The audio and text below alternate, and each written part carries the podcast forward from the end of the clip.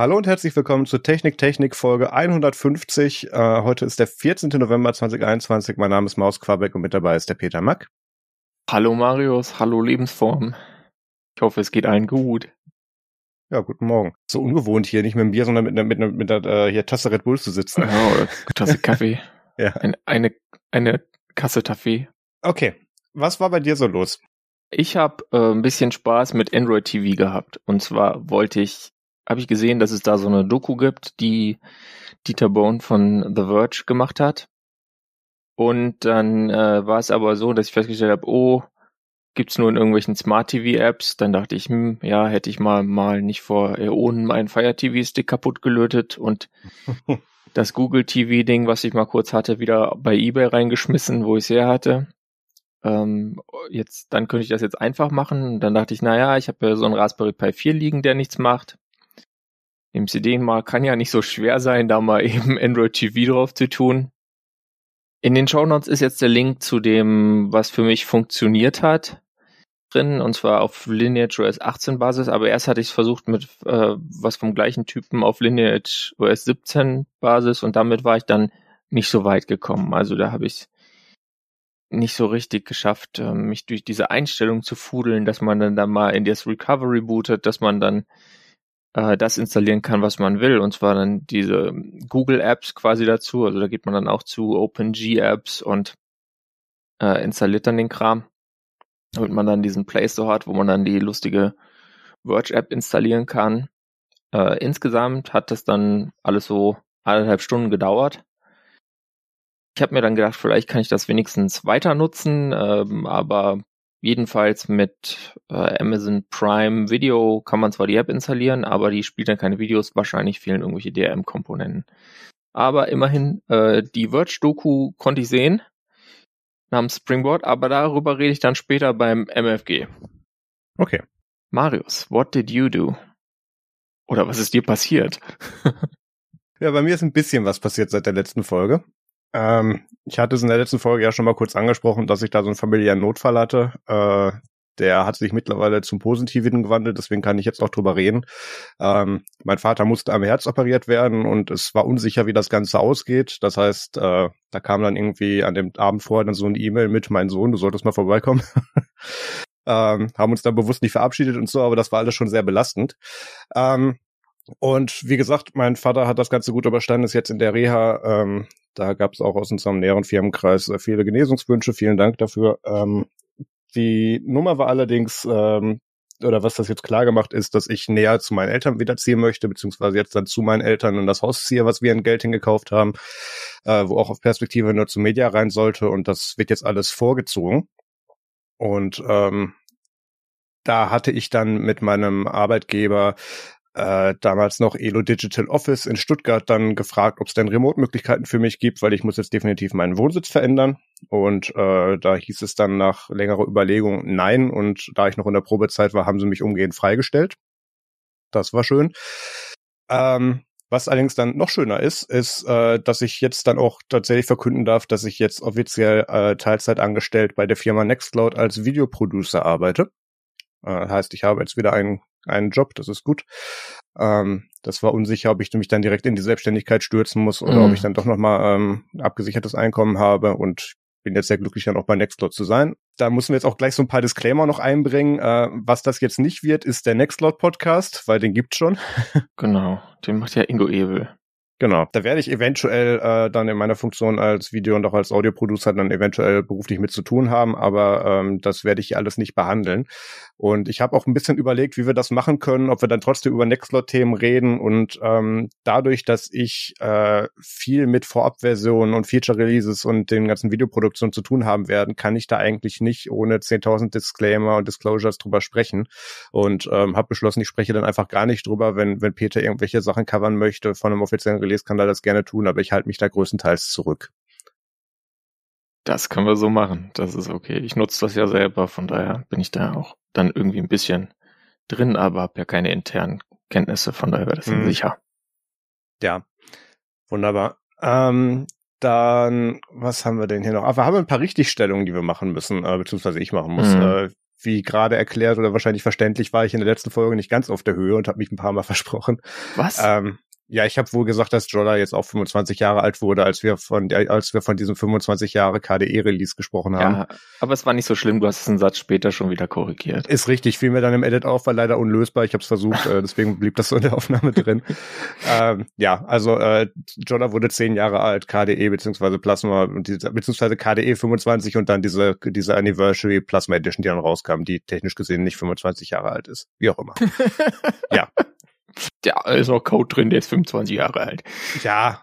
Vielleicht, wer weiß. Wenn man lang genug gräbt, findet man immer einen Windows NT-Kernel. Ja, ich habe ähm. auch noch was, äh, auch noch ein bisschen Quatsch erzählt. Und zwar habe ich äh, gesagt, dass äh, diese Chip-Generation, die neu von Intel macht jetzt ja so auch so ein bisschen Big Little wie bei ARM.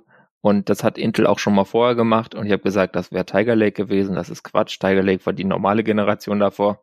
Ja. Also diese Intel Core i Generation Nummer 11.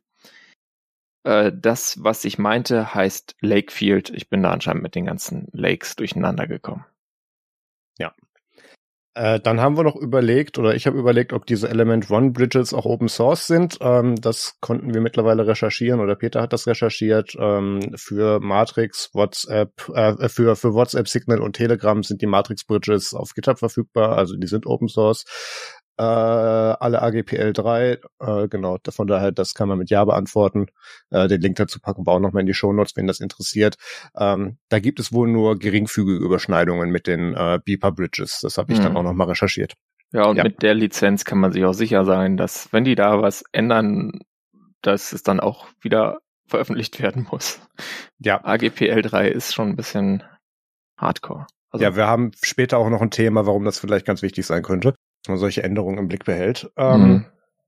Dann habe ich hier jetzt immer noch im Doc stehen diesen PSA mit der Feed-Umleitung. Das habe ich jetzt aus naheliegenden Gründen in den letzten, in den letzten zwei Wochen nicht hingekriegt. Äh, aber ich schwöre, dieser, dieser, dieser, ja genau, wie kann ich nur. Ähm, dieser Feed wird aber abgeschaltet. Also guckt nach, dass ihr mit der richtigen Adresse subscribed seid. So, äh, dann hat Ruti einen Kommentar auf, äh, auf, auf der Webseite hinterlassen. Äh, ich hatte ja äh, bei meinem Teil der Linux Challenge äh, gesagt, dass ich noch nicht versucht habe zu scannen, aber drucken hat super funktioniert. Und hat Ruti dann gemeint, ja, du musst einfach nur Scannen in der App-Übersicht eingeben. Da gibt es eine App, die heißt Document Scanner und die funktioniert. Ähm, äh, habe ich tatsächlich benutzt, äh, um meinen Arbeitsvertrag unterschrieben zu scannen. Äh, das hat funktioniert. mhm. Genau. Dann äh, hat Ruti noch ein paar andere Kommentare dargelassen bezüglich äh, Snap und äh, die Hardware, die benutzt wird. Und ähm, da gab es dann auch noch so die Frage, ob es denn hilft, wenn man sein Gerät so für die Übersicht der Device-Kompatibilität vielleicht bei linuxhardware.org einreicht. Ähm, ohne das Projekt jetzt näher zu kennen, äh, die Webseite sah visuell so aus, dass ich nicht glaube, dass das Projekt großartig Traction hatte, so wie das aufgezogen ist. Von daher weiß ich nicht, wie viel das da bringt. Was ich aber als Gegenvorschlag bringen würde, es gibt dieses Ubuntu Device Certification Program und da gibt es zertifizierte Hardware, die mit Ubuntu läuft und äh, die gibt es auch auf der Canonical und Ubuntu Webseite in einer ganz guten Übersicht. Wenn du da irgendwelche Komponenten oder Speicherbausteine findest, kannst du dir relativ sicher sein, dass das mit irgendeinem Linux-Kernel funktionieren wird. Also da würde ich tatsächlich eher darauf verweisen. Ähm, dann hat Peter noch ein paar Tipps für PDF-Notizen-Apps dargelassen, weil da hat ja. Ruti auch was zugeschrieben.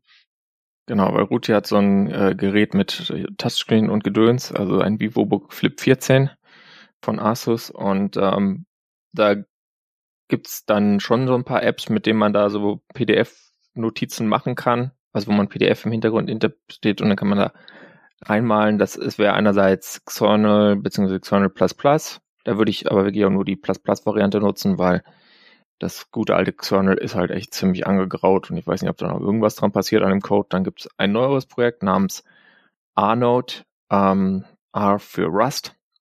Das ist so eine ganz moderne GTK4-App, die kriegt man über FlatHub, müsste man dann jetzt auf einem Ubuntu noch von Hand einrichten. Gesnappt gibt's die nicht. Äh, und dann gibt's noch, äh, das habe ich noch bei OMG Ubuntu gefunden, so eine andere App von Stylus Labs und die heißt Write. Die ist dann aber nicht Open Source, sondern nur Freeware, wenn einem die anderen beiden Dinger nicht gefallen. Ja, Handschriftenerkennung war dann auch noch eine Frage, ob, ob das geht und das ist tatsächlich kompliziert, nach dem, was ich so gefunden habe. Ich habe mich da auch schon mal irgendwann vor längerer Zeit mit äh, beschäftigt, weil ich mir dachte, ja, hier, ich habe doch dieses Remarkable Tablet da wäre das doch ganz nett, wenn ich die Notizen dann irgendwie in Text umwandeln könnte. Und dachte, vielleicht gibt's ja irgendwas. Es gibt nicht so viel. Es gibt so ein paar alte Projekte, die sind dann aber auch wirklich alle irgendwie mindestens fünf Jahre inaktiv. Mhm.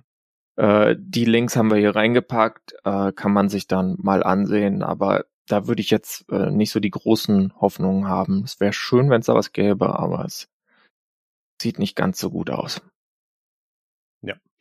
Dann hat Andreas, ich glaube, über Mastodon äh, noch kommentiert, äh, dass es auch noch zum Scannen die Anwendung Zane oder X-Zane geben würde. Ja, das sind die Klassiker. Und, genau, und, und Peter hat dann da noch so ein Link reingepackt äh, für Simple Scan mit aktuellerem GUI. Ist da Zane oder X-Zane hinter?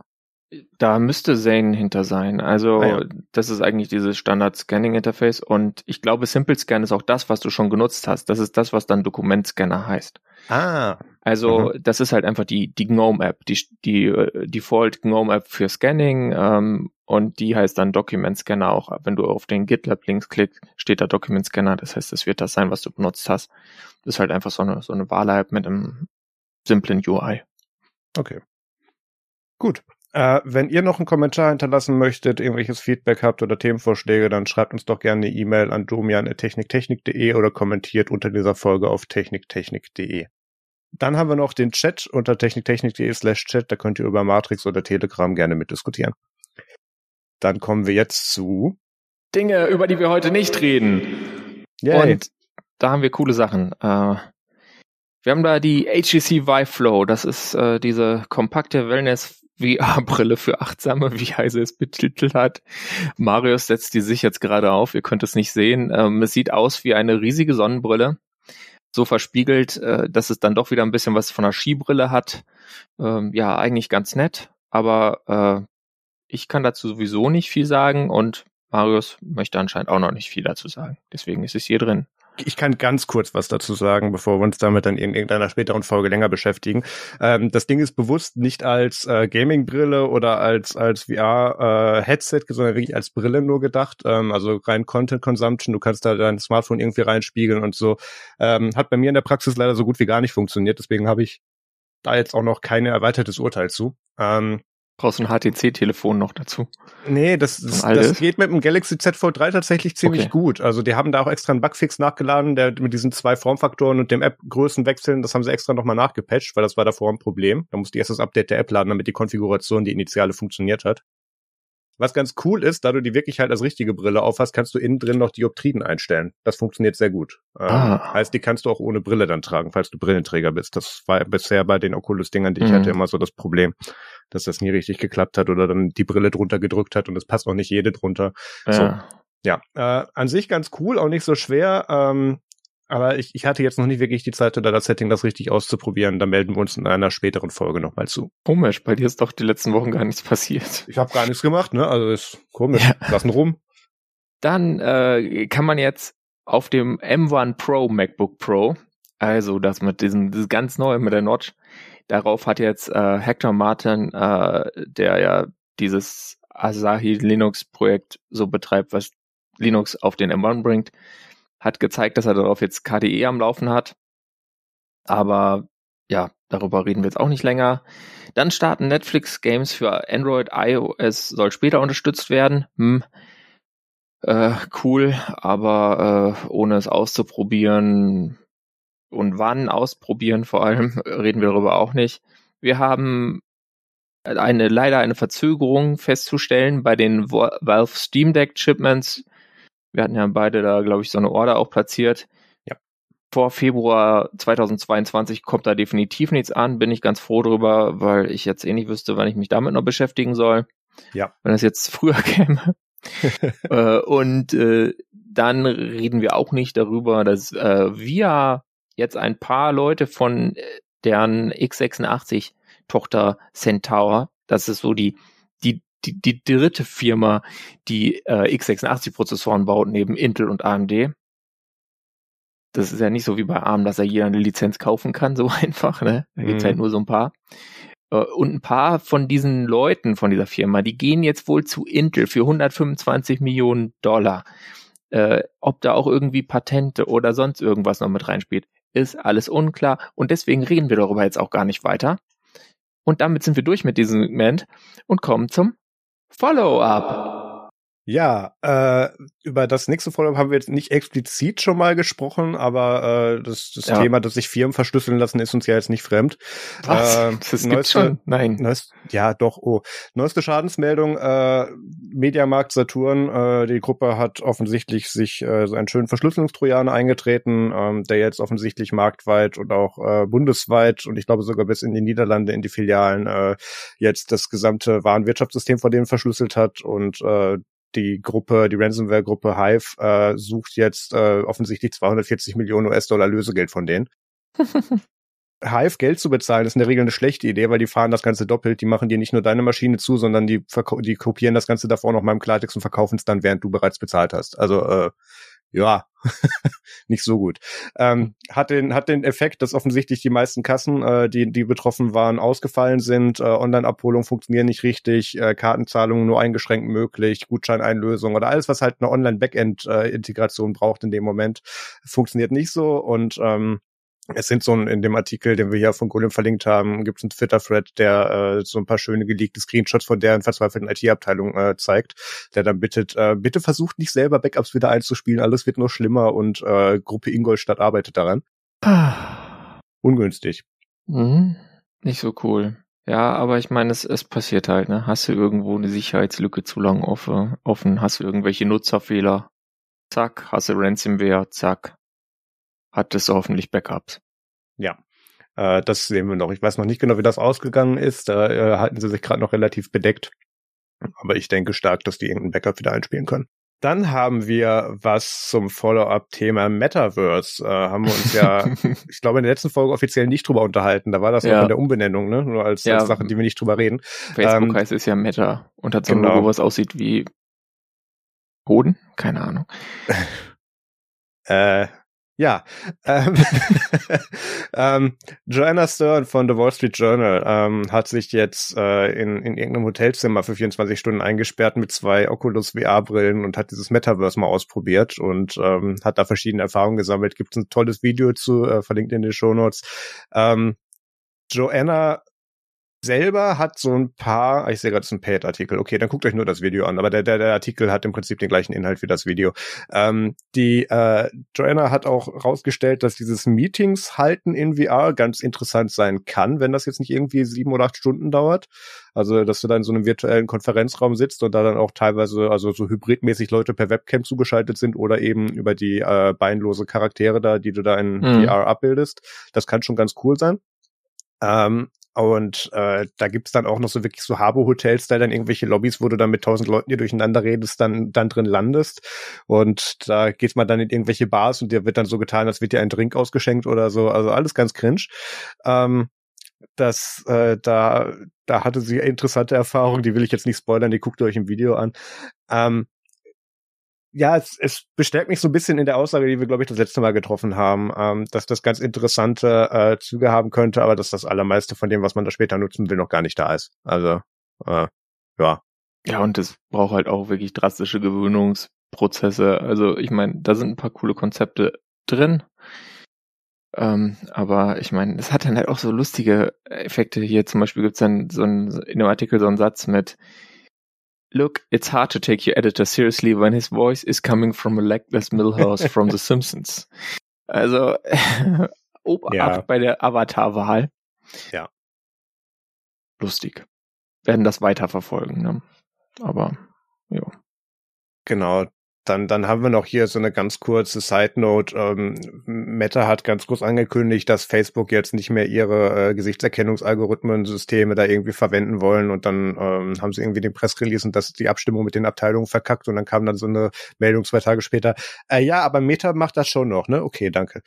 ähm, das war etwas seltsam. Äh, ich glaube, da haben sie einfach wieder die, die, die, die, die Pressreleases nicht richtig koordiniert. Das war im Prinzip eine ziemlich peinliche Meldung, weil es kam so raus, ja. ja, ja, Facebook macht nichts mehr mit Gesichtserkennung, aber Meta schon. Ja, super.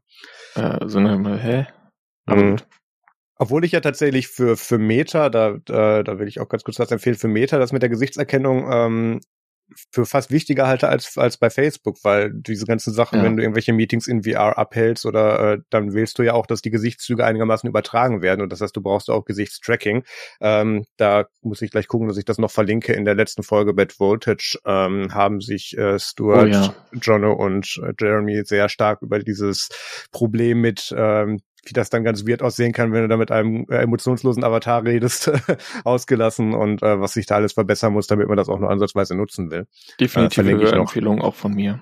Ja. Ähm, die, die Folge könnte man auch nennen, äh, ich, was habe ich ihm geschrieben? Stuart disagrees with Jono. Ähm.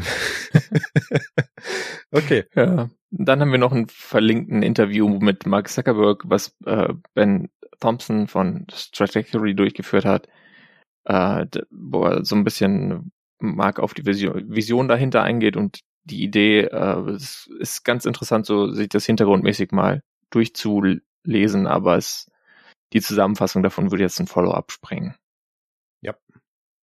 Äh, das das gab es auch ein bisschen Kritik zu, weil sie sich da halt sehr genau ausgesucht haben, mit wem sie da diese Interviews machen und wer keine kritischen Rückfragen stellt oder bei, oder nicht unbedingt kritische Rückfragen, aber bei wem das nicht unbedingt der Bereich der Expertise ist, in dem sie sich sonst bewegen. Ja. Das war schon sehr getargetet dieses Mal.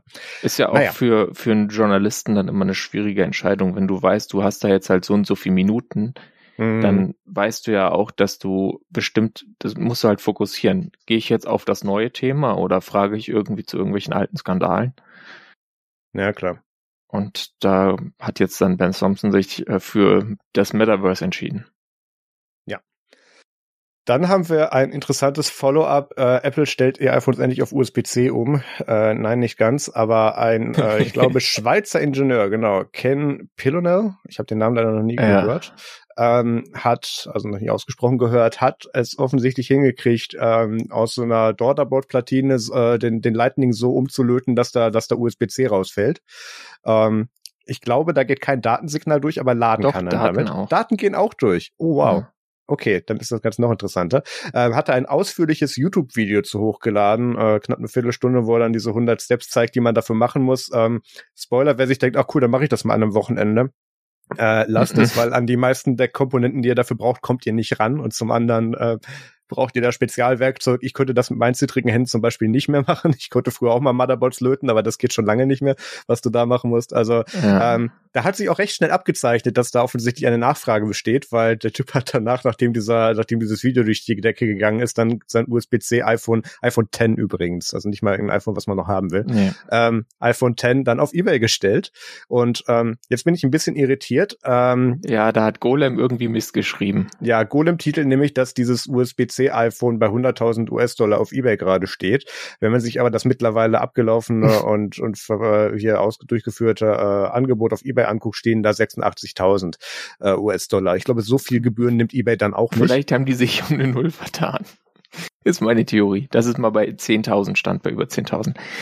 Äh, wird es definitiv gestanden haben, wenn es für so viel weggeht. Aber ja, äh, das ist auf jeden Fall ganz lustig. Und vor allem, äh, wenn man dann diese Auktionsbeschreibung nochmal durchliest, dann steht da halt auch drin, ja, also Leute, also ihr, ihr stimmt damit dazu, äh, dass ihr dieses iPhone nicht restoren, updaten oder äh, löschen wird. Ihr werdet es nicht als Daily Phone benutzen und ihr werdet es nicht öffnen, weil sonst äh, wird es wahrscheinlich nicht funktionieren und es wird kaputt sein. Ja. Also das ist, äh, da gibt's auch noch ein Verge-Interview zu, ein längeres, äh, was ganz lustig war. Da war auch, gab's so ein, ein, eine Vergecast-Folge am Dienstag, die hatte da auch ein Segment drin. Ja über dieses Thema und das, äh, weil es um USB-C generell ging und dann natürlich auch USB-C beim iPhone, weil das iPhone halt so das Gerät ist, bei dem man sich viele USB-C wünschen, aber es einfach nicht passiert. Ähm, Achso, ich weiß noch nicht, ob wir es prediktet haben. Äh, was sagen wir? Nächstes iPhone oder wenn überhaupt nochmal eine Umstellung stattfindet, erleben wir noch USB-C oder wird es gleich portless? Ich setze da darauf, dass sie es dann, wenn komplett portless machen. Das halte ich für wirklich für wahrscheinlich, aber sonst hätten sie es ja Jetzt ist ja genug Gelegenheiten gegeben, das mal zu machen, so langsam, ne? Ja, sehe ich genauso. Okay, dann haben wir mal wieder was aus dem Hause Mozilla. Ja, und zwar hat Mozilla, die ja immer viele coole Features bringen für den Browser, ähm, mit Firefox 94 was gebracht, was so ein bisschen, äh, ja, also da, auch ich als Die Hard Firefox-Nutzer dachte mir so, ey, was wollt ihr denn jetzt? Ähm, und zwar haben sie 18 Farbteams Themes gebracht. Die kann man dann so auswählen. Äh, so weit, so gut, habe ich dann halt gemacht.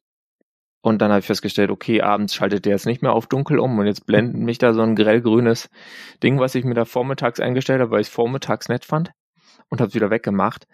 Ähm, könnt ihr euch ja mal durchklicken. Also das nervt einen dann nach dem Update damit. Das heißt, es wird euch alles schon genervt haben, wenn ihr Firefox halbwegs regelmäßig nutzt. Und das Schlimme ist, da kommt jetzt dann mit einem späteren Update kommen nochmal andere Farben. Äh, und das ist alles temporär. Das heißt, mit Firefox 96 wird dieser Krempel wieder entfernt, bis auf den, was, was ihr halt ausgewählt habt. Also, das ist wirklich so eine Aktion, wo du dich so fragst, ey Leute, habt ihr eigentlich irgendwie den Schuss nicht gehört? Ihr habt, solltet vielleicht mal ernsthafte Features bringen und nicht irgendwie so zwischendurch so Gimmicks, sondern, oh, wenn du jetzt dieses grüne oder dieses rote oder dieses gelbe oder violette Theme da haben willst, das spezielle, dann musst du jetzt mal Firefox nutzen, weil sonst wirst du es nie wieder kriegen. Das ist irgendwie so NFT in noch dümmer. Also man denkt ja nicht, dass es äh, das NFT noch dümmer geht. Firefox ja, 94 hat aber auch tatsächlich gute Tab. Oder möchtest du das so sagen? Sorry. Nö, nö, mach ruhig weiter. Also, die bringen auch ein bisschen mehr Seitenisolation, also zwischen den einzelnen Prozessen, in denen die Tabs laufen. Da haben sie ein Feature gebracht, das heißt Fischen und äh, das macht also diese Tab-Isolation nochmal besser, was sicherlich ganz gut ist, so für, für die Sicherheit von uns allen. Dann äh, manuelles Entladen von Tabs ist möglich und äh, wird jetzt auch unter äh, Linux unterstützt. Man kann sich das Ganze über About Doppelpunkt Unloads anschauen. Und da kann man halt auch Priorisierungen dann machen und so weiter und auf Wunsch entladen. Also es wird insgesamt die Performance dann besser und der Energiesparmodus auf Linux ähm, nutzen wir jetzt dann doch mal Grafikbeschleunigung so mit EGL statt GLX und ich meine, wenn ihr jetzt Wayland genutzt habt, dann hattet ihr das vielleicht schon vorher. Aber es trifft ja auch nicht auf alle zu und der RAM-Verbrauch ist halt nochmal ein bisschen besser geworden. Also sie haben auch wirklich eigentlich richtig gute Features drin, aber sie machen das halt so, dass alle nur mitkriegen, oh, es gibt jetzt so seltsame Farben. Ja, der, der Blogpost ist auch, ähm, ich überscroll den und verstehe den immer noch nicht. Ähm, das ist jetzt hier so mit, äh, du kannst dich dadurch besser ausdrücken, welche Farbe jetzt dein Browser hat und ähm, äh, welche ja. Fashion Designer findest du denn gut und die mögen diese Color Palettes und äh, ich denke, ja, es ist ein Browser. Also ich den, den, den Pride Icon Mode in Outlook auf Android kann ich auch noch nachvollziehen. Der, der macht nur so ein paar Icons schöner, das ist okay. Aber hä? Verstehe ich. Ja, ja, ja. Also FIFA hatte dazu auch was Lustiges geschrieben. Ich suche jetzt gerade raus. Ähm, das, das übliche Zitat, Mozilla setzt den Kampf gegen ihre Nutzer fort, oder? Äh, nee. ähm, also er hat ein bisschen was zitiert zu Colorways äh, und das mit, mit dieser Expression und so weiter. Und dann sein Kommentar dazu ist, tja, sowas passiert, wenn man das Rust-Team feuert. Immerhin haben sie noch die Entwickler, die sich auf die wirklichen Dinge verstehen. Farbtherapie und so, Wokeness. Und Gut, diese äh, Wokeness-Kritik teile ich jetzt nicht, äh, nee. aber Farbtherapie wirkt ein bisschen so, also okay, kann man machen, muss man aber nicht. Ja. Da kann, äh, überschattet man eigentlich wirklich ein gutes Release mit so einem Gedödel. Das ist ein bisschen, einmal ein bisschen schade. Ja. Gut, was haben wir als nächstes? Ach ja, genau. Ähm, Gute Politikerideen, Teil 1. Ja, tatsächlich. Ähm, das Bundeskartellamt hat im Dezember 2020 eine Sektoruntersuchung, wie sie es genannt haben, zu Messenger-Diensten eingeleitet, wo sie gefragt haben, wie es denn so mit Interoperabilität steht, ähm, ob das denn von den Anbietern befürwortet wird, was die Befürchtungen dafür oder dagegen wären und ähm, was man denn da so machen könnte. Und wenig überraschend sagen die meisten Hersteller von Messengern, wenn man die unbedingt alle miteinander kompatibel macht, weicht man halt unweigerlich das, das Feature-Set auf so, ein, auf so eine Grundebene auf, die dann mit allen noch geht und hat dann so SMS 2.0 da drin. Und, ähm, aber mit mehr Zeichen. Aber mit mehr Zeichen, ja, hat. ist Vorteil. Ähm, aber äh, man macht sich dadurch halt auch unweigerlich äh, so ein bisschen die Verschlüsselung weicht man sich ein bisschen auf an manchen Stellen, wenn man unbedingt überbiegen und brechen da Sachen kompatibel machen will.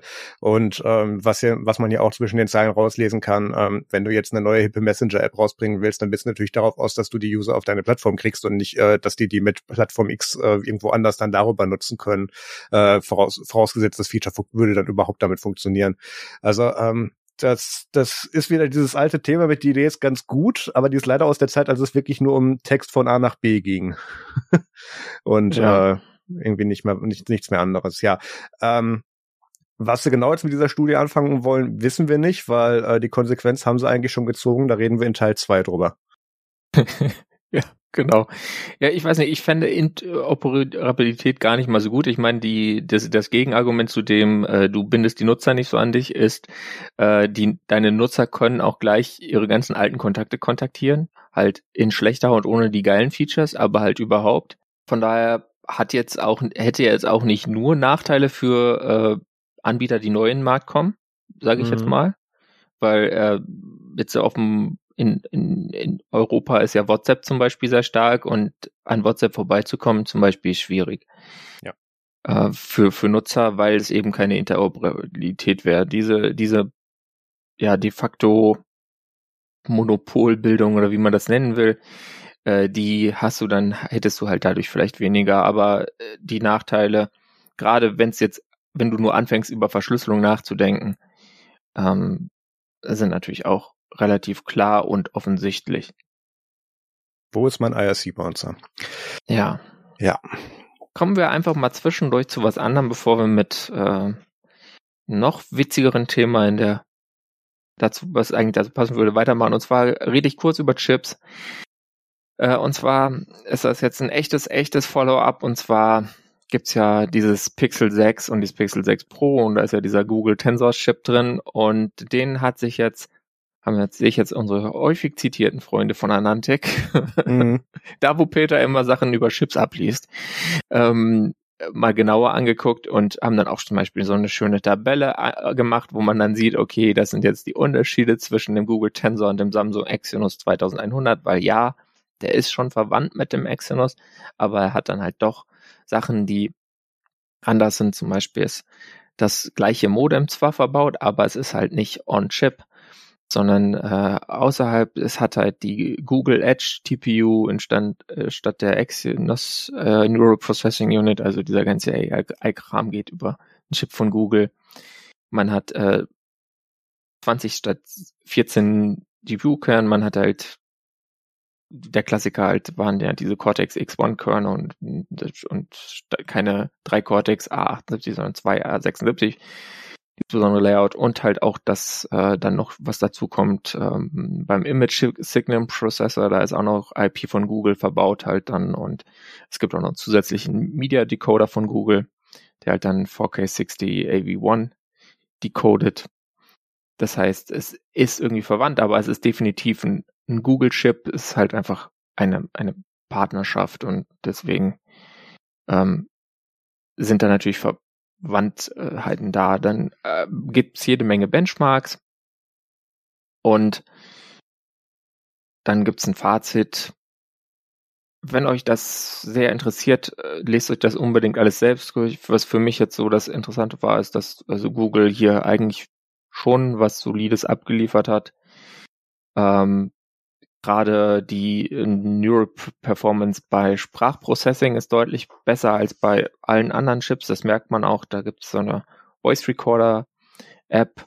Und wenn du da die anmachst, dann übersetze dir das quasi, nachdem du das Sprachpaket für deine jeweilige Sprache installiert hast. Also transkribiert dir das live und ziemlich gut. Das ist tatsächlich so die, die Low-Cost-Lösung für Podcast Transcription vielleicht noch.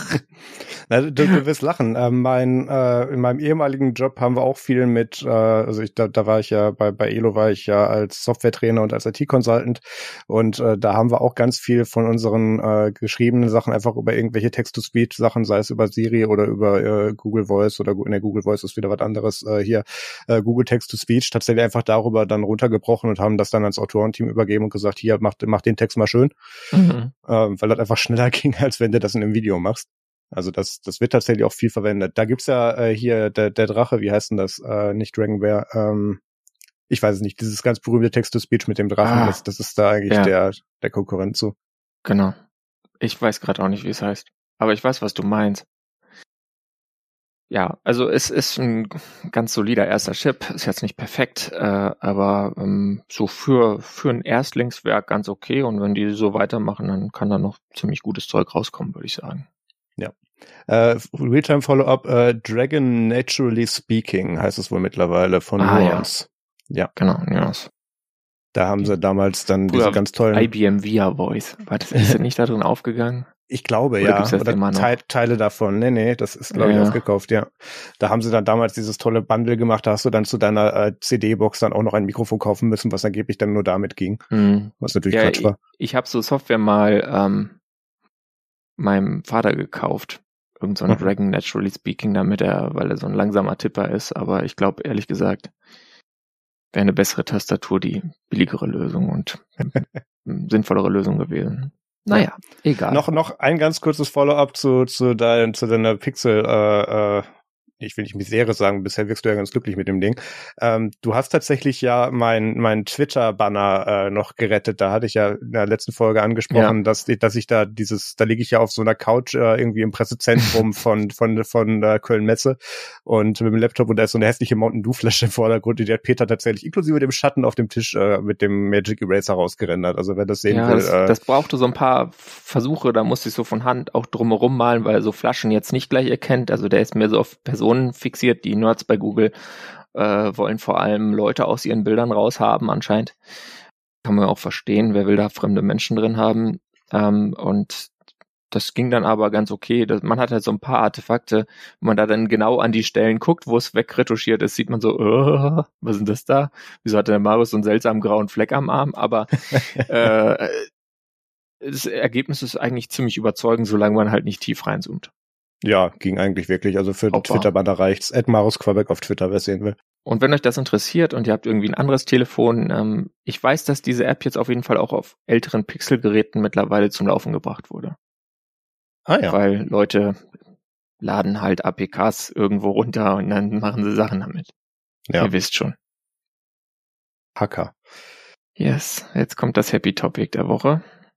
Patrick Breyer hat einen sehr guten Artikel äh, geschrieben, in dem er über Chatkontrolle und die Bemühungen äh, im EU-Parlament derzeit äh, darüber spricht. Und ähm, aus irgendwelchen Gründen habe ich den Tab nicht offen, aber ich habe es im Kopf. Äh, die Geschichte dazu ist, ähm, dass jetzt diese ganze äh, Child Exploitation äh, Geschichte, die wir auch schon äh, in Folge 145 äh, besprochen haben, wo es um diese iCloud und iMessage Sicherheitsgeschichten ging, ähm, die wollen sie jetzt anscheinend weiter voranbringen, wie auch damals vorhergesagt. Und äh, da ging es da darum, dass wirklich proaktiv Messenger-Dienste hingehen müssen und da im Prinzip die Upload-Filter im Prinzip einbauen müssen, wo es dann darum geht, äh, Texterkennung, ob da irgendwie gerade irgendwer exploitet wird oder auch Bilderkennung ähm, und die dann auch proaktiv weiterleiten müssen äh, an Strafverfolgungsbehörden, wenn da irgendwie ein Treffer erzielt wird, was natürlich ein, ein Großzahl an False Positives äh, jetzt schon bei solchen Mechanismen hervorbringt ja. und ähm, dementsprechend eigentlich nicht empfehlenswert ist, aber das wird jetzt weiter vorangebracht. Ja, das ist, das ist einfach überhaupt nicht erfreulich. Äh, da gibt's auch schon Statements von den EU-Innenministern, also den Innenministern der Staaten, die sind natürlich auch alle dafür.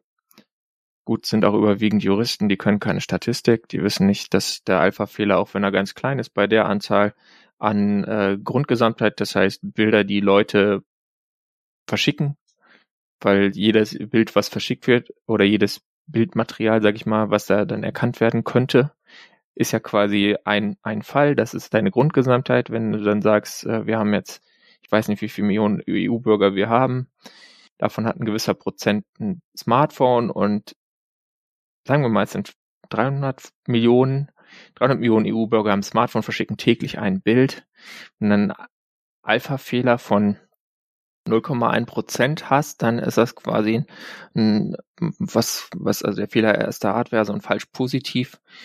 Das wäre hätte das 300 Millionen durch 1000. ist einfach verrückt. Ja. ja. Ähm, ich meine, Bruce Schneier und Co. haben ja da eh schon ein Paper zugeschrieben habe, nach, äh, nachdem Apple mit diesem ähm, Client-Side-Scanning angefangen hat, was ja irgendwie noch so die, ja, die mit, dann muss man ja bei aller Kritik sagen, so die vom Prinzip her die schönste Lösung für ein ekliges Problem ist und für eine eklige rechtliche Anforderung, äh, warum das nicht funktioniert. Und da sind ja bei den Autoren, also ich meine, wie viel Diffie von Diffie-Helmen, äh, Camilla Troncoso, da, da sind, also das, das Who's Who der Kryptographie hat da einfach mal was zusammengeschrieben. Ja. Die haben gesagt, es funktioniert nicht. Wenn du dich ein bisschen mit Statistik ankommen, äh, auskennst, weißt du es, also die False Positive Rate wird die Polizeien lahmlegen. Ja. Aber wie das bei der Legislatur Aber, im IT-Bereich auch gerade in der EU ist, wissen wir, wir lassen uns davon Fakten und, und Tatsachen nee. nicht irritieren. Und, wir wollen und das einfach trotzdem. kompatibel ist es halt auch nicht. Nee. Das heißt, es wird so oder so, wenn, solange die Verfassungsgerichtsbarkeit jetzt nicht komplett ins Bescheuerte abdriftet, wovon nicht auszugehen ist, wird es eh gekippt werden. ja, aber nichtsdestotrotz, ja, in, diesem, ja. in diesem Artikel von Patrick Breyer ist auch noch, sind ganz viele Call to Actions mit drin und sehr ja. viele Argumente und es ist wirklich wieder soweit, äh, ruft EU-Abgeordnete an oder zumindest die Büros, äh, macht denen die Anrufbeantworter kaputt, damit das irgendwie an den richtigen Stellen ankommt. Mhm. Weil wie üblich ist das nicht ein einzelner Tagessatzpunkt mit, wir möchten jetzt hier Messenger-Werte abhören, also hier Horst Seehofer, feuchter Traum, sondern es ist verpackt in einer größeren Initiative, die man dann als Gesamtes kippen muss, was natürlich auch keiner will. Weswegen die Wahrscheinlichkeit, dass das dann einfach so mit durchgewunken wird, damit der Rest klappt, äh, relativ hoch ist. Dementsprechend ähm, sollte man sich da trotzdem zu melden und äh, ja. im Artikel von Patrick ist ja auch wirklich ganz, ganz, ganz viel drin, warum man das tun sollte. Ähm, die meisten Argumente haben wir damals in der Folge 145 schon genannt, ähm, aber einfach auf Messenger ausgeweitet. Also der, der, der, du wirst proaktiv ja. von, von deinen Messengers, äh, Messengers wirst ausspioniert und wird, wird automatisch analysiert, verlierst im Prinzip das digitale Briefgeheimnis, in welcher Form auch immer es das noch gibt. Ähm, äh, ja, gleichzeitig wird einfach das Risikopotenzial erhöht für False Positives an ganz vielen Stellen und ähm, es, das, ja. es, es verlieren halt alle und die ja. Leute, die jetzt dann das, worum es geht, und zwar diese ja, Kindesvergewaltigungsinhalte äh, da irgendwie teilen, also worum es jedenfalls vorgeblich geht, sage ich jetzt mal, ohne dass ich jetzt da viel unterstellen will, aber es ist schon ein bisschen absurd. Äh, die werden schon Lösungen finden, dass sie halt eben nicht, dass sie dann auf Systeme ausweichen, wo eben die Scanning nicht stattfindet. Ja, dann bauen ja. die sich da halt irgendwas mit XMPP ordentlicher Verschlüsselung Tor und schieß mich tot und nutzen das auf irgendwelchen Linux-Büchsen ohne mit Core-Boot oder was weiß ich nicht. Also ich möchte jetzt hier keine Anleitung abgeben, wie man das umgehen könnte. Aber äh, du wirst die Leute nicht treffen, die da wirklich, die Hardcore-Kriminellen kommen da drumherum, aber alle anderen stehen halt vor einer dauernden Rechtsunsicherheit und wenn sie dann irgendwie ein Bild von ihrem wenn jetzt die Mama dem Papa ein Bild vom planschenden Kind am Strand schickt, so. äh, ist sie halt mit einem Bein im Knast. Und das ist halt irgendwie, oder vor einem unangenehmen Verfahren, sagen wir es so. Man ist ja, ja, wird ja dann irgendwie noch aufgelöst werden, aber du möchtest halt auch nicht, dass da irgendwelche Leute bei dir ankommen und sagen, ja, hier, also tut uns leid, wir müssen jetzt immer alles beschlagnahmen und dann gucken wir das an, wir haben dann ein Ermittlungsverfahren gegen sie eingeleitet. Das ist ja, ja. unangenehm genug. Ja, also das, das genau diese ganzen Probleme haben wir das letzte Mal auch schon beleuchtet. Ähm, ist, ist wieder das alte Thema. Es ist jetzt hier ein, ein Problem, weswegen ja auch gerne Kindesmissbrauch bei solchen Sachen einfach vorgeschoben wird. Ähm, es ist jetzt nichts, wo man sich generell einfach gegenstellen kann, weil, weil warum auch? Natürlich ist man da sowas dagegen. Ähm, aber äh, nicht zu den Kosten und vor allem nicht zu dem Nutzen, den das hier einbringt, weil er eben selbst von, von, äh, von Opfern oder eben Vereinigungen, die sich äh, für die Rechte dieser Opfer dann einsetzt, ähm, auch als eben nicht hilfreich hilfreich eingestuft wird. Und da gibt's auch im Artikel von Patrick dann auch ähm, eine Sektion, wo gebeten wird, dass sich Menschen, die äh, mit sowas jemals konfrontiert werden mussten oder exploitet wurden, sich auch dazu melden und dass da dann eine entsprechende ich glaube, es wird ein offener Brief gemacht oder so, ich bin mir nicht sicher. Ähm, die sollen sich jedenfalls bitte melden. Die Details dazu stehen im Artikel von Patrick. Genau, lest euch das durch, schaut euch das an ähm, und ich hoffe, dass man das irgendwie abgewendet kriegt, auch wenn die Chancen natürlich nur so mittelgut sind. Deswegen oh. haben wir jetzt mhm. darüber hier geredet. Yep. Dann kommen wir jetzt zum Technik, Technik, Bastelspaß. Und da müsst ihr jetzt wirklich bei eurem Opa irgendwie im Keller bei der Nachlassauflösung nehmen. Äh, da müsst ihr jetzt echt ziemlich altes Zeug haben, damit ihr das nachvollziehen könnt. Und zwar hat da jetzt jemand ein Pentium auf einem 386 Motherboard zum Laufen gebracht. Sprich, äh, einfach mal zwei Generationen übersprungen und äh, auch verschiedene Sockel. Und das ist irgendwie ziemlich cool. Ich weiß, dass damals ging da irgendwie einiges noch mehr. Es gab auch, ich, das war so die Zeit, als ich so mich angefangen habe mit Computern zu beschäftigen, so, aber noch nicht wirklich so ein PC hatte. Und meine Eltern hatten halt so ein, so ein Mac und man bekam keine Software dafür, weil, naja, war halt schwierig, Disketten und so. Aber ja. ähm, ich weiß, ich habe damals immer diese Konrad-Kataloge gegeben, gelesen und da gab es dann auch immer so äh, Socket-Adapter, wo man dann irgendwie auf einen Sockel 5 einen Sockel 7 irgendwie so und dann kommt man da einen Chip drauf tun und dann ja. noch so Anleitungen mit, du musst aber auch diese 15 Jumper richtig setzen oder sowas. Und da hat jetzt halt einfach jemand erstmal geschafft, so ein Pentium zu booten auf einem 386er Motherboard, was schon wirklich äh, einfach an sich ziemlich cool ist, auch wenn es natürlich äh, irgendwie ein Käse ist und das ist natürlich auch langsamer, als wenn du das auf einem Motherboard laufen lassen würdest, was für ein Pentium gedacht ist, weil äh, ist ja klar, aber ja. dass es halt überhaupt geht, ist einfach super witzig und wenn ihr mal Bock habt, mit sowas zu spielen, dann könnt ihr das vielleicht nachvollziehen. Wenn ihr da irgendwie zufällig im Keller so ähnliche Hardware rumliegen habt. Aber das, das Ding ist, das meiste davon ist schon längst im Elektroschrott verschwunden. Ja, also wenn ihr wirklich so hart drauf seid, dass ihr sagt, da muss wirklich jedes äh, vor 20 Jahren angeschaffte Gerät nochmal verwendet werden und keine Ahnung, eine Uhr anzeigen, ja. dann äh, da. Oder man hat diese Mainboards mittlerweile als Deko an der Wand, da machen ja auch Leute. Also Das, ja. äh, wir können jetzt die Deko von der Wand abschrauben und hoffen, dass noch läuft. Oder sagst du was? Wir sind gerade am Set-Design dran für, für die Studios in Gelting oder für die Sets in Gelting. Hm. Äh, da habe ich, glaube ich, tatsächlich zwei Motherboards, die das könnten. Hm. Ja, gut, gucken wir mal. gut. Okay. Und damit kommen wir zu den Themen wir haben in der letzten Folge die Linux Challenge begonnen und ähm, da habe ich mich ja recht bequem auf äh, Ubuntu einfach zurückgezogen. Äh, Spoiler, äh, für mich wird es auch nochmal eine Abstimmung geben, also ihr dürft mich gleich auch nochmal leiden sehen. Äh, wir haben nee, das in der letzten an, Marius, tu nicht an. Ich sag's Doch, jetzt, jetzt, warum nicht?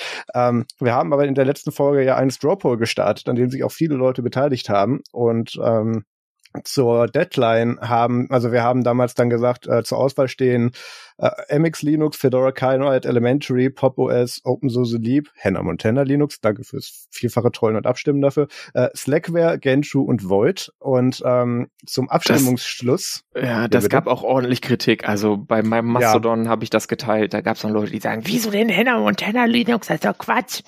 und wieso fehlt Alpine? Ja, tut mir ja, leid, ja. Alpine habe ich schon mal genutzt. Das wollte ich mir nicht nochmal antun. Ja. Also, nee, so schlimm. Also, es ist auch nicht so, das kann man, ist wahrscheinlich weniger schlimm als Void jetzt, aber gut, dazu kommen wir später. Genau, gewonnen hat nämlich dann Void mit 21,43 Prozent der Stimmen und äh, Ganz aber noch überraschend eine Stimme vor Gentoo. Ja, tatsächlich. Äh, ich glaube, dass ich dieses Mal dann Gentoo abkriege, aber wir reden dann gleich darüber. Jedenfalls Peter hat sich dann tatsächlich im Laufe dieser Woche ein, eine Void-Installation angetan und sendet auch gerade darüber und ja. äh, ich bin gespannt auf deinen Erfahrungsbericht. Ja. Wie schmerzhaft war es? Erzähle. Ja, das war, also zunächst mal muss man ein bisschen erklären, was Void Linux ist, denke ich. Oh ja. Also das ist so eine Linux-Distribution, die gibt es seit 2008. Einem äh, wurde von einem NetBSD-Maintainer äh, gegründet, der da eine Testumgebung für seinen Paketmanager XBPS haben wollte und deswegen halt dann diese Linux-Distribution angefangen hat, weil überhaupt, warum nicht? Sie setzt also nicht, ist keine Abspaltung von von vielen anderen ja, also so wie Manjaro eine Abspaltung vom Arch ist oder irgendwie Ubuntu irgendwie ein Debian ist oder ganz viel Zeug irgendwie von Slackware abstammt, auch wenn es kaum noch erkennbar ist, dass es davon abstammt. ähm, sondern wirklich was eigenes aus 2008. Und ähm, ja, die hatten dann natürlich auch mal so ein bisschen so eine kleine Krise, 2020 äh, wurde es halt von diesem Originalentwickler und einer kleinen Entwicklergruppe weiterentwickelt. Dann ist der mal verschwunden irgendwie. Dann gab es Meinungsverschiedenheiten und dann hat sich der Hauptentwickler, der ursprünglich aus dem Projekt, zurückgezogen. Aber es läuft noch weiter. Man kann es auch nutzen. Ähm, es gibt zu diesem Void Linux einen relativ aktiven Subreddit. Der ist ganz okay. Der war irgendwie teilweise hilfreich, aber teilweise auch nicht, weil manchmal stehen da halt dann, hast du halt das ähnliche Problem, aber da steht halt keine Lösung, wie das halt so ist. Und es gibt Dokumentation. Ähm, die haben ein Wiki, was sie aber, glaube ich, nicht mehr so hart nutzen, sondern eben eine ähm, Documentation und da steht dann so drin, ja, wie bediene ich denn diesen Paketmanager, wie installiere ich denn das und so weiter. Also alles, was man so erwarten würde. Es ist jetzt aber jetzt nicht so ein unbedingt so ein Hardcore Installation Guide. Also da fand ich die Arch Installationsanleitung damals, als ich Arch mal probiert habe zu nutzen, ein bisschen angenehmer. Ja, wie habe ich angefangen, das zu installieren? Also ich habe natürlich erstmal äh, mir die Installationsguide durchgelesen. Nein, habe ich nicht. Ich habe einfach den Installer runtergelesen und geguckt, runtergeladen, wie wie es geht. Und weil ich äh, hart drauf war, dachte ich mir, ach komm, nimmst du auch gleich mal hier ähm, einfach nur das Base-Image, wo dann auch gar kein GUI hochkommt zum Installieren, weil warum denn? Ich wusste, der Installer ist sowieso Terminal-basiert. Kann ich das ja gleich alles komplett auf dem Terminal machen. Ähm, und dann habe ich erstmal halt Void Base äh, mit äh, glibc runtergeladen und das mit dem Installer installiert. Der Installer ist so, der hat so, startet dir dann halt so ein SF-Disk, mit dem du dann deinen Disk partitionieren kannst. Und dann äh, sagst du, welche Partition was sein soll und dann schmeißt du das da drauf und es läuft dann auch. Ähm, in meinem Fall natürlich dann ohne grafische Umgebung, weil äh, ja, Base Image, äh, die kannst du dann halt von Hand installieren. Und da fing dann beim ersten Installationsversuch am Montagabend noch äh, die Schmerzen an, weil ich mir dachte, ja, ich, ich will jetzt aber Sway und Wayland, weil ich halt von meinen Experimenten mit Arch Linux ARM auf diversen Chromebooks das immer als sehr einfach erlebt hatte. Da hast du einfach äh, quasi mehr oder weniger da dieses Base Image draufgepackt, die DSW installiert und noch zwei, drei, dann kamen halt die Abhängigkeiten mit, die du brauchtest und dann lief das. Bei Void ist das so ein bisschen anders, die hardcoden da weniger in ihrem Abhängigkeitsbaum. Das heißt, man muss dann schon noch denken, dran denken, dass man von Hand auch noch Mesa-3 also das äh, fürs Direct Rendering Interface äh, mit installiert, weil sonst äh, wirst du halt keine grafische Umgebung irgendwie zum Laufen bringen. Punkt. ähm, dann lief Sway aber immer noch nicht, weil mir fehlte äh, sowohl, ich hatte weder E-Login-D noch Seed-D installiert, da musste ich halt gucken, okay, wie bringt man denn auf diesen Krempel hier jetzt so einen Dienst zum Starten? Ähm, das war aber dann in der Doku, also ich habe mir dann halt relativ schnell irgendwie Tmux installiert und so einen äh, Konsolenbrowser, damit mhm. ich dann quasi die Doku im, im W3M lesen konnte. Weil, äh, und daneben halt arbeiten, weil sonst musst du ja immer, also ich hätte auch einfach zwischen TTYs we wechseln können, aber dann siehst du ja nicht, was du eingeben musst, während du es eingibst. Du wirst ja aber richtig bescheuert. Äh, und dann irgendwann, so nach ein paar Reboots, äh, hatte ich dann mal zuallererst, äh, weil ich mir dann irgendwann dachte, okay, Enlightenment unterstützen sie als Desktop-Umgebung, vielleicht ist es einfach, habe ich Enlightenment starten können, die Valent-Variante. Und dadurch, dass ich nicht Xorg installiert hatte, hatte ich aber zu dem Zeitpunkt dann null Schriften. Das heißt, ich habe mich durch den Enlightenment-Setup-Dialog durchgeklickt, ohne dass er irgendwo stand, was was ist. Nein. Ich mach den halt alle paar Jahre sowieso mal. Das heißt, es war nicht so risikoreich. Äh, der hat auch nur wenige Steps, da konnte man auch nicht so viel kaputt konfigurieren. Und danach habe ich mir dann halt erstmal ein paar Schriften installiert, weil ich mir das, das ist ganz gut. so Text halt auf so einem Computer. Aber man kann auch Quatsch. anscheinend ein System komplett ohne Schriften beschreiben.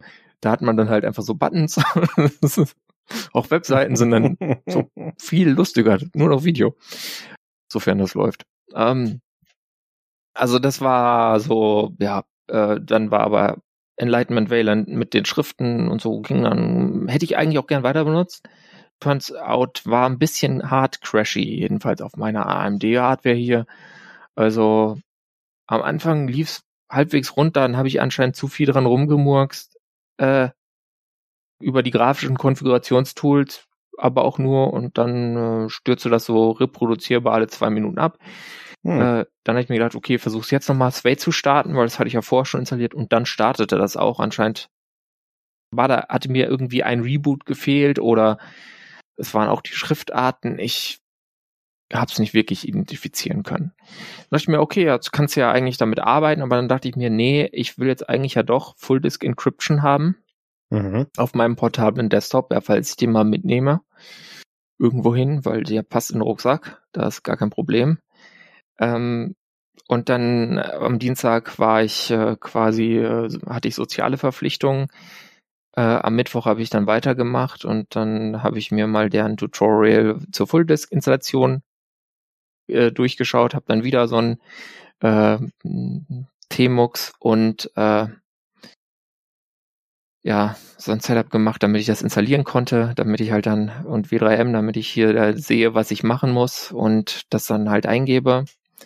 Dabei habe ich, weil man das halt nicht mehr Installer machen muss, viel mehr manuell machen müssen und dann auch ziemlich unter dem Root Terminal gelitten, weil also du kannst es natürlich, kannst den User einrichten gleich und das dann mit dem User machen, aber das willst du ja nicht unbedingt, weil äh, wenn du dann zum Beispiel so ein, ähm, du wirst halt irgendwann dann äh, CH routen müssen für diese Sache und wenn du dann halt mit dem Bash-Script dir da schnell die Ordner anlegen willst, dann äh, wirst du da halt nicht so glücklich. Und deswegen Root Terminal und das Root Terminal in Void bei diesem Installer standardmäßig ist halt so eins, wo du, wenn du die Pfeiltaste nach oben drückst, um den, das Kommando nochmal zu kriegen, gibt er dir nur äh, dieses Dächlein nach oben, ich weiß gar nicht, wie dieser Charakter heißt, dann zweieckige Klammern und nah aus. Also es ist so, ein, so eine Bash zum Abgewöhnen. Mhm. mit der darfst du dann halt arbeiten. Natürlich hast du auch keine Bash Completion, dass du da mal irgendwie dein Device ähm, nehmen konntest. Äh, diese Encrypted Install Guide ist wirklich so ein bisschen, ja, also da, da muss ich mal gucken. Da sollte ich eigentlich echt noch einen ähm, kleinen Pull-Request mal machen für deren Anleitung. Weil die ist teilweise schwierig. Also ist halt eh alles auf dev slash dev slash SDA ausgerichtet. Hm. Also wenn ihr einen SATA-basierenden Computer habt, seid ihr gut dran, aber ich habe hier halt NVMe. Muss man auch immer jedes Mal mitdenken, dass das dann irgendwie NVMe 1, N1, P1, ja. äh, dann habe ich natürlich UEFI, die gehen halt immer noch davon aus, dass du irgendwie einen Computer mit BIOS hast. Ja, tut mir leid, ich lebe nicht so sehr in der Vergangenheit, hier auf diesem System jedenfalls. Äh, du sitzt da einfach und es dauert ewig und dann stellst du fest, ja, okay, ich wollte jetzt mir das aber mit der anderen C-Library dann auch installieren, weil ich mir dachte, ich habe eben zum ersten Mal glibc und ohne Encryption probiert, war ja viel zu einfach. Neben der Kom Probleme, über die ich jetzt schon so lange geredet habe. Jetzt mache ich es halt anders mit einem harten Installer, wo alles schön von Hand äh, und ähm, eben dann auch noch Muscle, also so einer alternativen C-Library, die in Alpine verwendet wird oder auch in OpenWRT, also die habt ihr vielleicht dann auch schon mal benutzt. Und habe mich dann halt da so dies, durch Setup gewurstelt. Ähm, es hat dann auch alles so funktioniert mit diesen ähm, Anpassungen, die man so von Hand machen musste ich habe trotzdem zwei Anläufe gebraucht, weil ich beim ersten Mal irgendwas falsch gemacht hatte. Relativ am Anfang, aber dann, dann hat's funktioniert schließlich, waren auch nur ein paar Stunden Lebenszeit.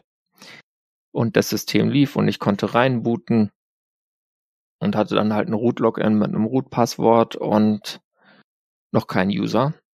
Mhm. Und dann habe ich mir halt einen User angelegt und da fiel dann die Dokumentation wirklich so ziemlich auseinander, weil du musst dem Nutzer dann halt auch von Hand die ganzen Gruppen, die so ein Nutzer typischerweise braucht, zulegen und es ist halt dann echt zäh. Also bis ich da dann das Sway zum Laufen hatte, ich habe dann am Mittwoch war ich dann irgendwann wusste ich, ich schaff's nicht mehr, ich muss mein Weekly Update schreiben für linmob.net. Ich kann jetzt hier nicht weitermachen. Ich nehme jetzt meinen Fedora Laptop, mache darauf das Weekly Update und morgen mache ich weiter, dass ich hier eine grafische Oberfläche hinkriege, obwohl ich es halt schon mal hinbekommen hatte. Mhm. Ähm, ich habe es dann geschafft äh, am Donnerstag in einer weiteren halben Stunde, also da hat es dann gar nicht mehr so lange gedauert. Und ich nutze jetzt hier halt Sway, weil ich halt Sway wieder nutzen wollte.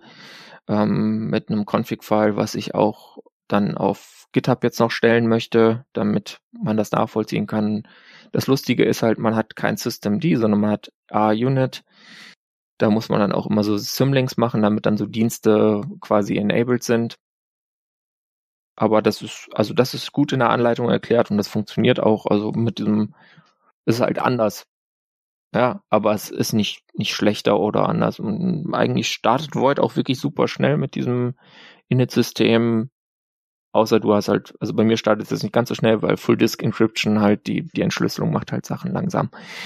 Ähm, aber so, man kann das jetzt schon nutzen, ähm, wenn man dann in die Sway-Config reinschreibt, dass er halt Pipewire und Pipewire Pulse aus, äh, ausführen soll, dann hat man auch problemloses Audio. Was ich noch nicht zum Laufen gebracht habe, obwohl man das einfach installieren kann, ist äh, DroidCam, was ich halt immer nutze, um so alte Smartphones als Kameras zu benutzen. Weswegen ich jetzt hier meine furchtbare PlayStation äh, i, ich glaube, die war für die PlayStation 3, so eine furchtbare Webcam nutze, um ja. mit Marius ein Bild zu haben. Ähm, aber sonst bin ich jetzt eigentlich fully operational. Die Fonts sind noch hässlich, da habe ich auch noch nicht meine Fontsammlung rüber kopiert, aber sonst läuft alles. Also ich kann damit jetzt mein, meine verschiedenen Projekte weitertreiben und eigentlich auch arbeiten. Planst du darauf zu bleiben, dich da noch ein bisschen mit zu beschäftigen? Ich plane darauf jetzt noch eine Weile zu bleiben, ähm, mindestens den restlichen äh, November. Und ja, wenn es dann irgendwann auseinanderfällt, dann werde ich wahrscheinlich einfach stattdessen mir entweder wieder äh, wieder zurückgehen auf das Arch, was auf einer anderen NVMe-Disk noch installiert ist. Äh, oder einfach sagen, ach komm, ich hole mir Fedora Workstation und nutze das, weil das funktioniert halt gleich und zuverlässig und ist irgendwie ordentlich gepflegt. Mhm.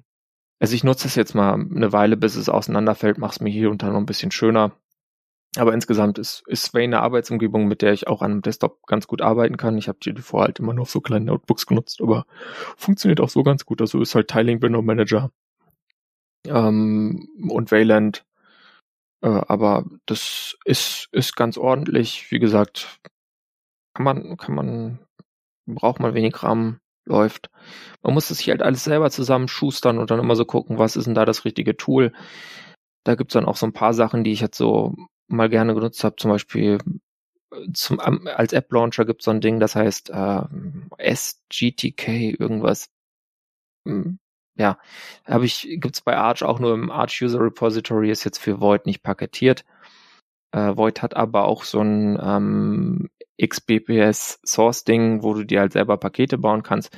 Ist auch durchaus ähnlich wie äh, bei Arch oder Alpine, dass du da einfach so ein paar Parameter in so einer Textdatei spezifizierst und dann äh, baut er dir daraus das Paket. Also das ist auch so ein, so ein Skriptpaket basierter Paketbau. Das heißt, da ist auch einiges drin in diesen äh, Dingern standardmäßig, was nicht als Binärpaket verfügbar ist. Ähm, damit kann man ganz gut was machen. Ich werde auch Void PPC, PowerPC mal ausprobieren, wollte ich eigentlich schon machen, weil ich habe ja noch so ein äh, PowerBook i4 12 Zoll, was nicht mehr von vielen Linux-Distributionen unterstützt wird. Die meisten haben ja PPC irgendwann weggeschmissen. Und die Hauptoptionen, die ich momentan so sehe, sind eigentlich ja, was war denn das? Ade, Adeli, das ist irgendwie so ein Alpine Desktop-Distribution und halt ja. dann Void und da werde ich jetzt mal Void PPC irgendwie drauf tun gucken, wie das noch läuft, ähm, damit man da halt auch irgendwie ein Betriebssystem hat, was noch Patches kriegt, falls man dieses Ding mal nutzen muss. Aber insgesamt bin ich einigermaßen zufrieden. Es hat wirklich wehgetan und es gab Momente, wo ich echt geflucht habe. Gerade als ich da diese Nutzergruppen von Hand definieren musste und dann, weißt du, dann, dann hast du halt irgendwo einen Tippfehler gemacht in deiner äh, .zshrc irgendwie. Ich hatte, du musst halt dann ein, warte mal, muss mal kurz im Terminal gucken. Hat H, weil ich habe mir dann ZSH als äh, Shell gesucht.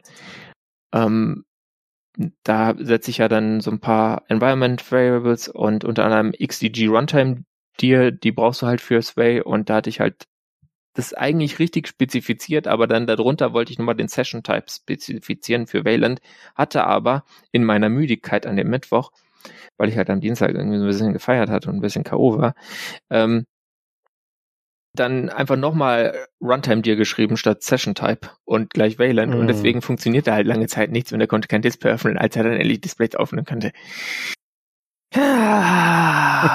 Ja, es, äh, man kann übrigens, es gibt grafische Oberfläche noch äh, bei Void, also gibt's auch so einen Installer, wenn ihr das lieber grafisch wollt. Der kommt mit XFCE, die hatten mal mehr Editionen, aber um nicht so viele Images machen zu müssen und testen zu müssen, gibt es nur noch XFCE. Dieses XFCE, sage ich mal, ja, ist so ein, so ein, so ein sehr Standard XFCE. Das heißt, da kommt jetzt auch kein, nicht dieses neue Menü drin, mit dem man auch mal, wo man auch mal tippen kann, dass man Apps findet, sondern so dieses alte, wo du mit der Maus dann sich da entlanghalten muss, Internet, Firefox. Ah. Äh, fand ich, war jetzt nicht die überzeugendste XFCE-Experience, die ich je hatte. Ähm, aber wer XFCE bei anderen Linux-Distributionen genutzt hat und es sich dort schön gemacht hat, kann das natürlich auch bei Void machen.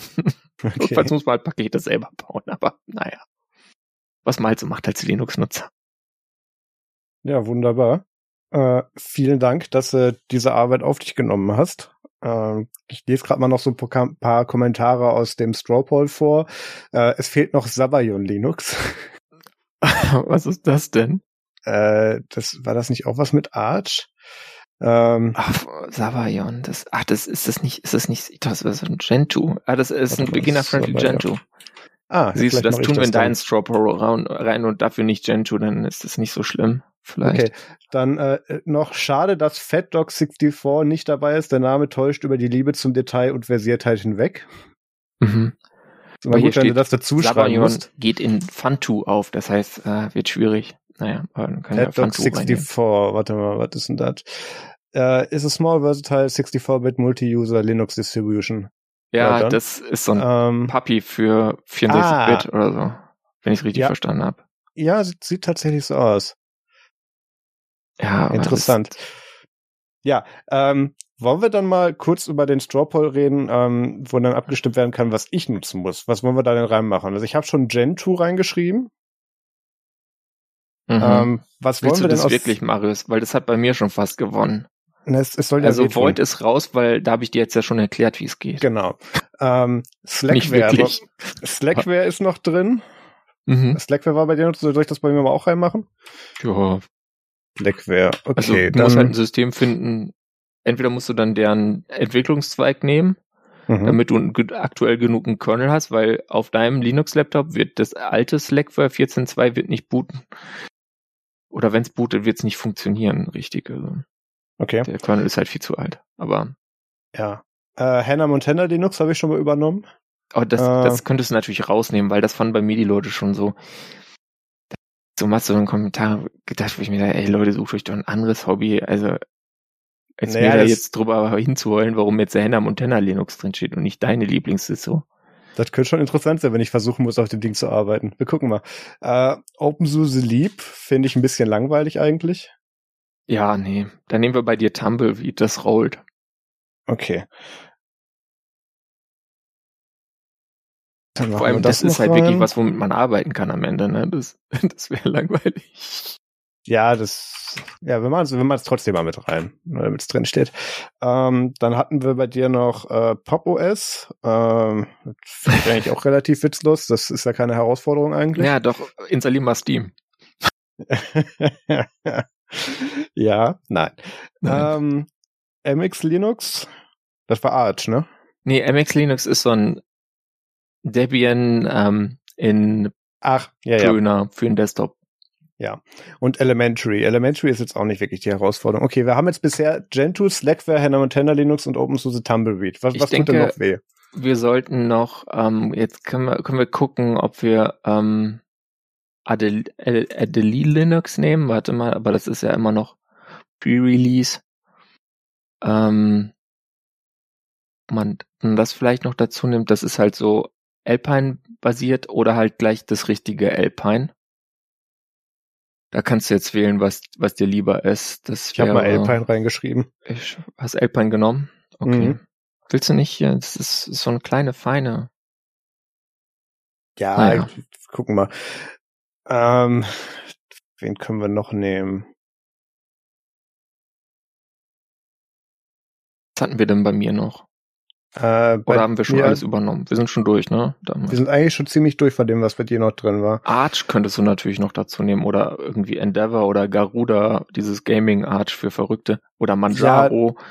Ja. Äh, ja, Kannst ähm, gucken, wie viele Updates hast du überlebt. Nee, Scherz. Ich, ich sag mal so, also Arch-Derivate sind mir jetzt auch nicht unbedingt fremd. Also äh, die habe ich Na auch dann. schon verwendet. Also weiß jetzt nicht, ob das großartig die Herausforderung Wollen wir vielleicht wird. noch Fantu dazu nehmen, weil das ist Gentoo, aber weniger schlimm. Dann, dann verteilen sich die Votes auf die beiden und dann haben wir strategisch gesehen vielleicht einen Vorteil, damit nicht Gentoo gewinnt. Okay, dann schreibe ich Funchu noch rein. Okay, äh, Kommentare werden zugelassen. Äh, Linux vom Scratch wollten auch noch Leute das. Warum ich das denn nicht reingenommen habe? Ach so, ja gut. Linux ja, from... Nein, nee, tu es nicht rein, Marius. Wirklich. Okay. Du möchtest doch... das ist auch nicht so viel Zeit. Das stimmt. Okay, äh, äh, wie heißt das FSF-approved Linux nochmal? Oh, ja, genau, stimmt. Die SFF, das meinte auch jemand, dass man die ja irgendwie angucken müsste. Und also da fallen mir spontan natürlich ein, äh, es ist natürlich auf gnu.org slash distros slash free dash distros.html. Ja. Und da steht dann äh, sowas drin wie Dragora GNU Linux Libre. based on concepts of simplicity, was schon mal also klingt, als könnte es sehr schmerzhaft sein. Dann Dynabolic, aber ich dachte, Dynabolic wäre eigentlich schon seit Jahren tot. Mhm. Ähm, aber gut, äh, pff, wie ihr Trisquel, meint. Trisquel ist es. Tragora hat auch das letzte Release in 2019. Ja, weiß nicht, wie lebendig das noch ist. Guix äh, wäre natürlich interessant. Das ist dieses mit dem krassen, lustigen Transactional Upgrades und Rollbacks ah. Paketierungssystem. Also das wäre was, das das habe ich, da habe ich leider überhaupt nicht dran gedacht, dass man das auch hätte reinnehmen können, genauso wie NixOS, das wäre bei mir im Poll. Da hätte ich mich auch gern mit beschäftigt tatsächlich. Aber deswegen werde ich das vielleicht dann irgendwann tatsächlich doch nochmal machen. Mhm. Ähm, was gibt's hier noch? Hyperbola. Oh Gott. Mhm. Das ist, aber ich meine, die setzen doch mittlerweile auf BSD, oder? Ah. Hier steht noch Arch. Nee, nee, ist schon noch Linux. Okay, den wollten die das nur mal. Dann sind sie wieder zurückgegangen. Äh, Parabola habe ich auch mal genutzt, habe ich auch einen Rechner, wo das draufläuft, den ich aber seit Ewigkeiten nicht mehr geupdatet habe. Das wäre auch mal ein lustiges Projekt. so ein Arch, was man, also so ein Libre Arch quasi. PureOS von Purism. Ähm, ja, ist halt nein. halt quasi ein Debian ohne nur freie Pakete. Äh, Triskel. Ja. Dieses Ubuntu, da müssen wir mal gucken, wie weit die mittlerweile sind. Ähm, Triskel 10 Plans, Triskel 9 ist out und ist wahrscheinlich irgendwie so Ubuntu 18.04 oder irgendwie sowas fieses. Äh. Hm. Mensch, wenn das da mal stehen würde auf deren Webseite, das wäre echt gut. Na? Muss man auf Wikipedia gehen, damit man weiß, was es wirklich ist oder wie. Naja. Ja, damit sind die schon mal raus. Ja, um, ähm, okay. Dann, ah ja, warte, eine gibt's noch hier. Ututo. Bitte was? Ja. Frag nicht, ich habe auch keine Ahnung, was es ist. Ututu S. Ututu S, ja. Ach ja, genau, dieses das, ja, das aktuelle Triskel basiert auf Ubuntu 18.04. Kann leider deine Website nicht besuchen, weil dein SSL-Zertifikat abgelaufen ist. Ja, dann ist es raus. Ich glaube, damit haben sie sich gerade disqualifiziert bei mir. Ja. Also du könntest, also Triskel wäre jetzt nicht so die Herausforderung, ehrlich gesagt. Nee. Außerhalb äh, alter Kernel äh, hm. Libre CMC, nein. Ähm, ja, das ist, also diese freien Distributionen, das ist immer alles ganz schön und so, aber das sind halt irgendwie Projekte, die finden tatsächlich zu wenig Leute. Ja. Und dann siechen die immer relativ schnell vor sich hin wegen. Ja, dann, dann lassen wir das mal weg. Wir haben jetzt in der ja. Auswahl Gentoo, Slackware, Hannah Montana, Linux, Tumbleweed, Alpine und Funtoo. Das muss reichen. Ja, willst du nicht noch GUIX dazu nehmen? Geeks? Äh, äh, ist schon cool. Wo war das denn? Das ist zwar eigentlich nur ein Paketmanager. Nee. Auch eine Distro. Nee, nee, lass mal. Bevor das jetzt nicht zu lang wird. So, ich mache jetzt okay. hier mal erstellen und hier den Link in die Show Notes. Äh, wenn er mich kopieren lassen würde. So. Okay, dann machen wir das. Da bin ich mal gespannt. Äh, da habt ihr ein kleines bisschen länger Zeit zum Abstimmen, weil ich bin nächste Woche ähm, beziehungsweise Mittwoch bis äh, Montag oder Dienstag bin ich im Urlaub. Äh, das heißt, da würde ich mich dann nach meinem Urlaub wieder mit beschäftigen. Äh, genau, da müsst ihr bis zum 22. abgestimmt haben. Und dann beschäftige ich mich im Laufe der Woche damit und dann kann ich bis zur nächsten Folge da auch schon mal Erfahrungen mit sammeln. Genau. Kommt ein Krankenbericht. Ja, genau. Ja, und ich werde weiter berichten, äh, wie es mit Void bei mir weitergelaufen ist. Also falls es mir irgendwie um die Ohren fliegt, werde ich das einfach mal erwähnen. Okay. Dann kommen wir jetzt zum Musikfilm Game Tipp. Nee. Nee, noch nicht. Ups. Ich habe das Dokument nicht mehr offen, weil ich hier so viele andere Sachen habe. WTF der Woche. WTF der Woche, genau. Sorry. Kein Problem. Ähm, hab mich mittlerweile auch entschieden, welches von beiden wir nehmen. Ähm, Gut wir haben, oder es, es Samsung hat ja diese Galaxy, äh, äh, Galaxy Buds Pro, beziehungsweise diese Galaxy Beans da, diese kabellosen mhm. Kopfhörer, mhm. ähm, rausgebracht. Und da gibt's interessante Nebeneffekte, wenn man die benutzt, wie zum Beispiel Ohrinfektion. Ja. Ähm, kurz zusammengefasst, die haben da für diese äh, für diese Kontakte haben sie da irgendwelche Nickel, also für, fürs Aufladen haben die da irgendwelche solche Nickelkontakte, die anscheinend bei manchen irgendwelche Hautunverträglichkeiten auslösen. Und ähm, das scheint auch so halbwegs anerkannt zu sein, zumindest, dass das, dass das so existiert, dieses Problem. Und die haben da auch so einen inoffiziellen Support-Case für, wo du dann äh, Rückerstattung kriegst und wo du die Dinger wieder zurückschicken darfst. Ähm, auf Android Central gibt's da von, äh, von Chris äh, Weddle einen interessanten Artikel zu, wo er seine Erfahrungen dazu teilt. Und ich habe tatsächlich auch mal überlegt, weil ich hatte letztens auch Probleme mit den Ohren. Und das war zu dem Zeitpunkt, wo ich das Galaxy Z Fold 3 gekriegt habe oder mir gekauft hatte und da dann mm. auf die Galaxy Buds 2 umgestiegen bin. Ein Shame, der böse Die haben das auch. Ja, ja, das ist, also da gibt tatsächlich jetzt mehrere. Also das, da, ich, ich habe da jetzt auch nicht unbedingt die Dinge im Verdacht gehabt, weil ich, ich habe ja irgendwie eigentlich größten Teil des Tages irgendwelche Sachen in den Ohren. Hm. Da eigentlich sonst keine Probleme. Aber ja, äh, wenn ihr da irgendwelche Probleme habt, dann äh, tauscht doch mal irgendwie für eine Woche oder so eure Kopfhörer und guckt, ob das, ob das noch beibleibt. Das ist ein interessanter Nebeneffekt.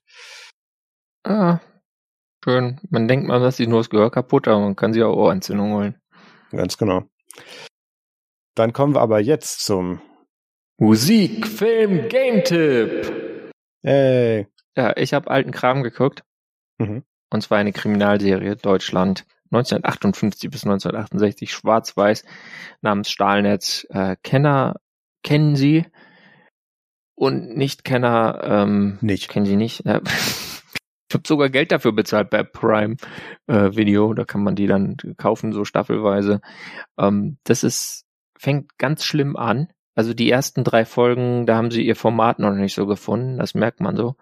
Die sind mehr so ein bisschen so wie Aktenzeichen XY. Da ist dann so ein Kommissar, kommt so ein Kommissar und sagt, ich bin Kommissar so und so aus da und da und ich erzähle Ihnen jetzt diesen Fall. Mhm.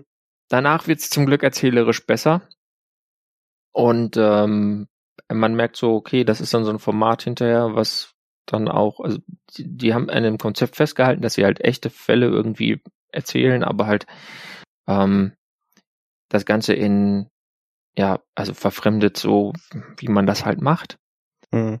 Aber äh, es wird halt dann guckbar. Also man muss dann sehen, 1970 startet dann der Tatort bei der ARD und äh, das ist quasi so das Vorgeplänkel dazu irgendwie, wenn man so will. Und das ist äh, ganz guckenswert, also wenn man alte Kriminalserien mag. Wenn man schwarz-weiß aushält. Und dann habe ich noch die großartige Handspring-Doku namens Springboard von Dieter Bohn gehört, für die ich mir dieses Android-TV-Dings aufgesetzt habe. ähm, die ist wirklich guckenswert, halbe Stunde und kommt demnächst auch wohl ins Web, hat er mir auf Twitter versichert. Ja. Das heißt, wenn ihr auch keinen Smart TV habt und nicht wisst, wie ihr den Krempel sonst gucken sollt und keine Lust habt, da irgendwie mit Google Apps für TV rumzukämpfen und Einstellungsmenüs auf Google TV ohne das, dann äh, wartet einfach noch ein bisschen, dann kann man die sich auch ganz normal anschauen und das lohnt sich auf jeden Fall. Marius, was hast du geschaut? Ja, ich habe tatsächlich äh, Westworld, äh, so alle Staffeln mittlerweile mal wieder durch, alle drei. Ähm, das lief so die letzten Wochen irgendwie nebenher. Und äh, finde ich immer noch eine der besten modernen Serienproduktionen in den letzten Jahren, ehrlich gesagt. Ähm, auf so vielen Levels und da sieht man auch wirklich, dass da so eine Folge ein paar Millionen gekostet hat. Ähm, nicht nur der Cast, sondern auch die Umsetzung. Ähm, kann ich sehr empfehlen. Äh, gibt's bei Amazon und HBO Now, glaube ich. Aber HBO Now kriegt man, glaube ich, in Deutschland derzeit wieder nicht. Ähm, zumindest mit, mit deutschem Account. Ja.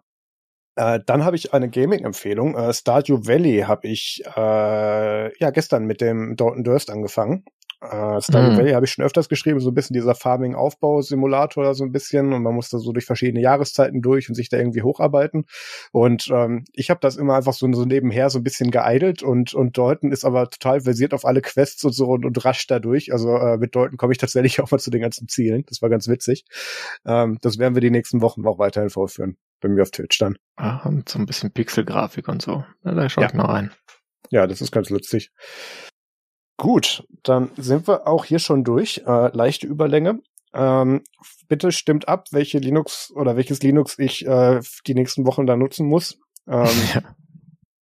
Seid gnädig, mal gucken. ich glaube, da, wird, da, da darf ich dann leiden. Mal gucken. Ja, äh, Link dazu in den Show Notes und äh, dann sage ich vielen Dank fürs Zuhören, macht es gut und bis zum nächsten Mal. Tschüss. Ciao, macht's gut.